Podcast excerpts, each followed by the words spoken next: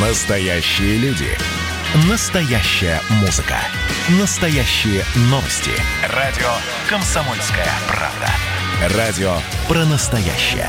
97,2 FM. эм. Программа создана при финансовой поддержке Министерства цифрового развития, связи и массовых коммуникаций Российской Федерации. Чистая страна. Контроль качества. Добрый день, дорогие радиослушатели. В эфире программа «Чистая страна» и я ее ведущий Александр Чекшин. Сегодня у нас в гостях два эксперта. Это Игорь Каратецкий, партнер, и Владимир Лукин, директор группы операционных рисков аудиторско-консалтинговой компании KPMG. Добрый день, коллеги. Добрый день. Здравствуйте.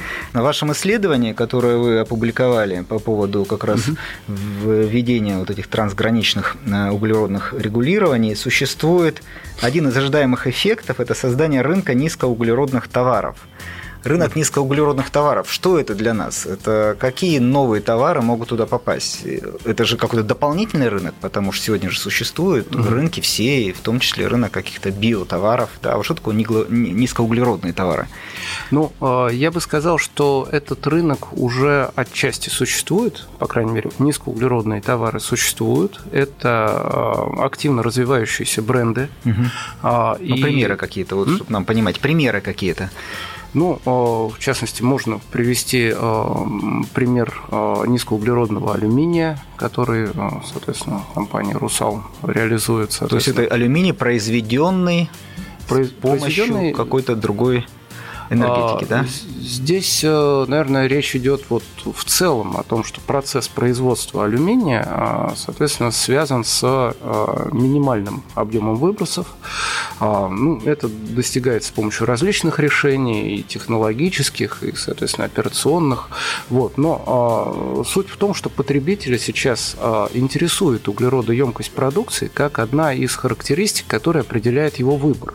Это связано с тем, что сам потребитель, то есть э, осуществляет такой запрос э, на продукцию, который, собственно, приводит к созданию этих брендов. То есть бренды здесь как бы это следствие запроса.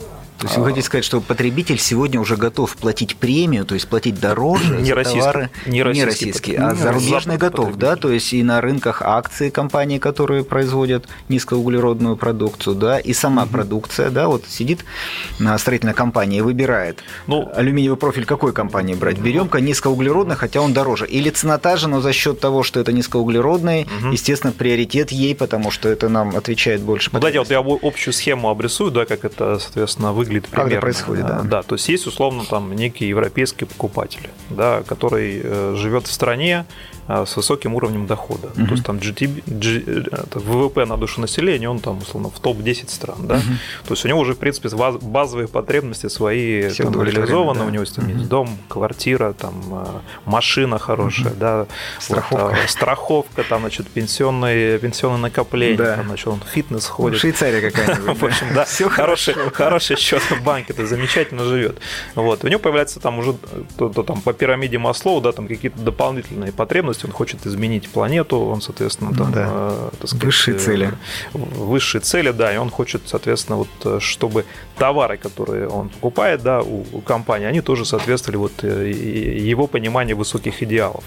Вот. Это то, что называется компания обычно э, B2C, то есть бизнес to customer, то есть которая работает непосредственно с потребителем. Продают потребителям Ну, условно, Nestle да. компания, да, Мгм. Unilever там Мгм, и прочее. мгм. Вот. Но эти компании, они покупают, соответственно, уже работают с производителями, э, которые B2B. Вот. И зачастую эти производители, они на самом деле не в Европе, а где-нибудь э, в Китае, в России.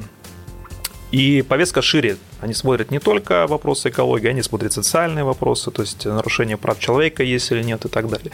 Соответственно, вот чтобы как-то отслеживать, там есть несколько, соответственно, моментов. Первое – это кодексы поставщика, когда, соответственно, прописываются критерии, по которым э, они, соответственно, оценивают своих подрядчиков, поставщиков, и с которыми э, они готовы работать. В том числе там могут быть требования по, соответственно, углеродоемкости продукции, которую они покупают, по экологическому следу, воздействию, точнее, своих подрядчиков, там, нарушение прав человека или охрана труда и производственные процессы. Дальше они, соответственно, вот просят подписать, соответственно, там этот кодекс этих подрядчиков. Дальше, соответственно, соответственно, проводят аудиты поставщиков. Ну и как один из элементов, при прочих равных, они будут покупать продукцию, которая, ну, по их мнению, является углеродонейтральной, зеленой и так далее. Вот, соответственно, вот на нас это действует так, на наших производителей, потому что мы экспортируем в Европу, работаем, ну, зачастую уже, соответственно, с компаниями B2C, ну, даже если это B2B, то все равно э, у европейских, э, ну, западных в целом компаний есть такие требования. А скажите, у вас в том же исследовании написаны риски, и среди рисков это торговые войны. Что имеется в виду? Это имеется в виду какие-то спекуляции на теме низкоуглеродной промышленности? Ну, а, вы знаете, дело в том, что на текущий момент, вот как мы обозначили в своем исследовании, вот как мы сегодня обсудили, а, действительно дизайн а, регулирования пока что э, имеют массу неопределенности и массу серых зон. Угу. Эти серые зоны представляют собой, э, собственно, область для потенциальных конфликтов. Угу. Вот, собственно, это мы и хотели показать, то есть они могут э, превратиться в некие необъективные решения, угу. некие спекуляции, которые, угу. безусловно, будут оспариваться. И в целом здесь достаточно большой простор для, в общем-то, юридической деятельности. Это да, и для дискриминации по ну, этому принципу. Безусловно.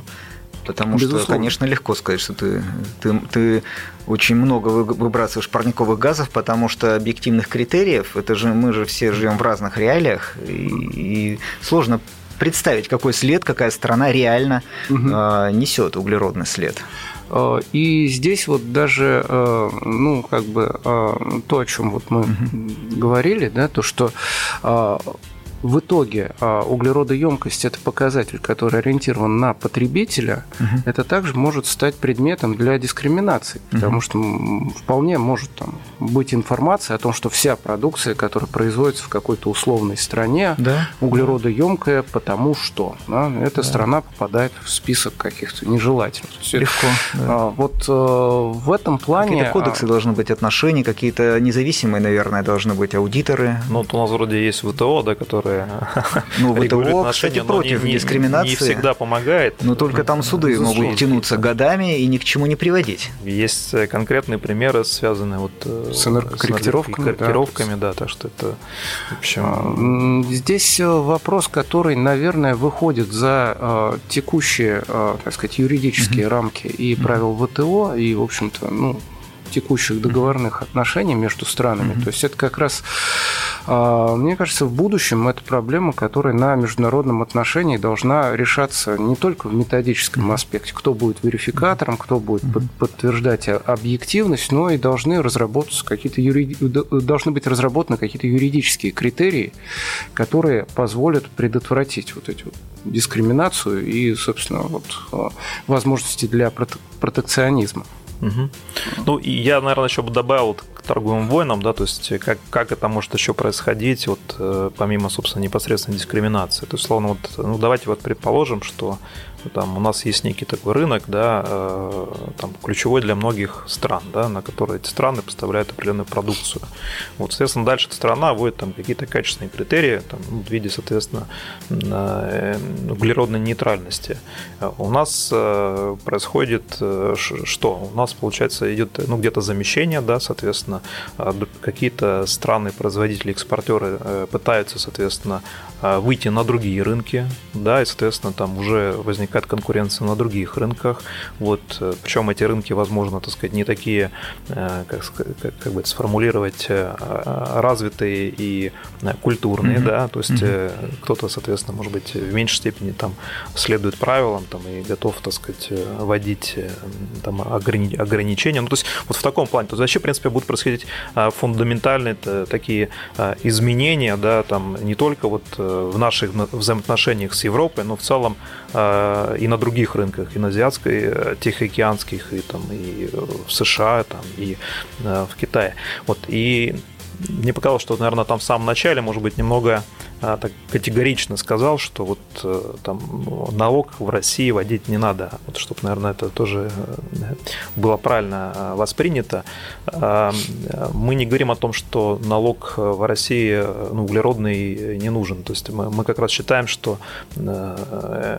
через какое-то время подобная система будет везде, в том числе она должна будет появиться и в России, да, и, скорее всего, там лет через 20-30 мы скорее будем говорить уже про стандартизацию, унификацию, соответственно, системы регули... углеродного регулирования э, в разных странах. Здесь вопрос времени, да, то есть сейчас вот э, есть определенная структура российской экономики, которая, э, соответственно, ну, в данный конкрет, конкретный момент времени, она, возможно, не готова, да, к, э, соответственно, к такой нагрузке. Здесь поэтому скорее должен идти, э, вот как мы должны смотреть, да, что нам делать в рамках этой, этой всей истории, мы должны смотреть на будущее, то есть на перспективу там 10-15 лет, когда, условно, вот мы наберем, ну, наши собственники да, из списка Forbes оценивают какие-то проекты будущие, фин-модель этих проектов надо закладывать будущую цену на углерод потому что она, собственно, э, в цене продукции в дальнейшем будет, учитываться. И, возможно, когда вы заложите эту цену э, углерода, соответственно, в свою фин-модель, э, в инвестиционный проект, норма доходности, да, РР, NPV, там, этих проектов, они поменяются. И, возможно, тогда, соответственно, какие-то вот проекты, которые сейчас связаны с добычей преимущественно полезных ископаемых будут не такие выгодные, да, и, возможно, а, мы придем к выводу, что нам надо переходить в какие-то более высокие переделы. Процесс декарбонизации сложный, мы делаем первые шаги, и мы, и мир, ну, мир продолжает, мы, конечно, здесь включаемся в эту гонку, кто меньше выбросит, кто больше оставит будущему хороших чистых недр. А, во всяком случае, процесс начат, и мы активно в нем будем участвовать. Я думаю, что я думаю, что это не последняя наша встреча. Тему мы будем продолжать. Вам спасибо большое. Спасибо. Спасибо. Чистая страна. Контроль качества. Программа создана при финансовой поддержке Министерства цифрового развития, связи и массовых коммуникаций Российской Федерации.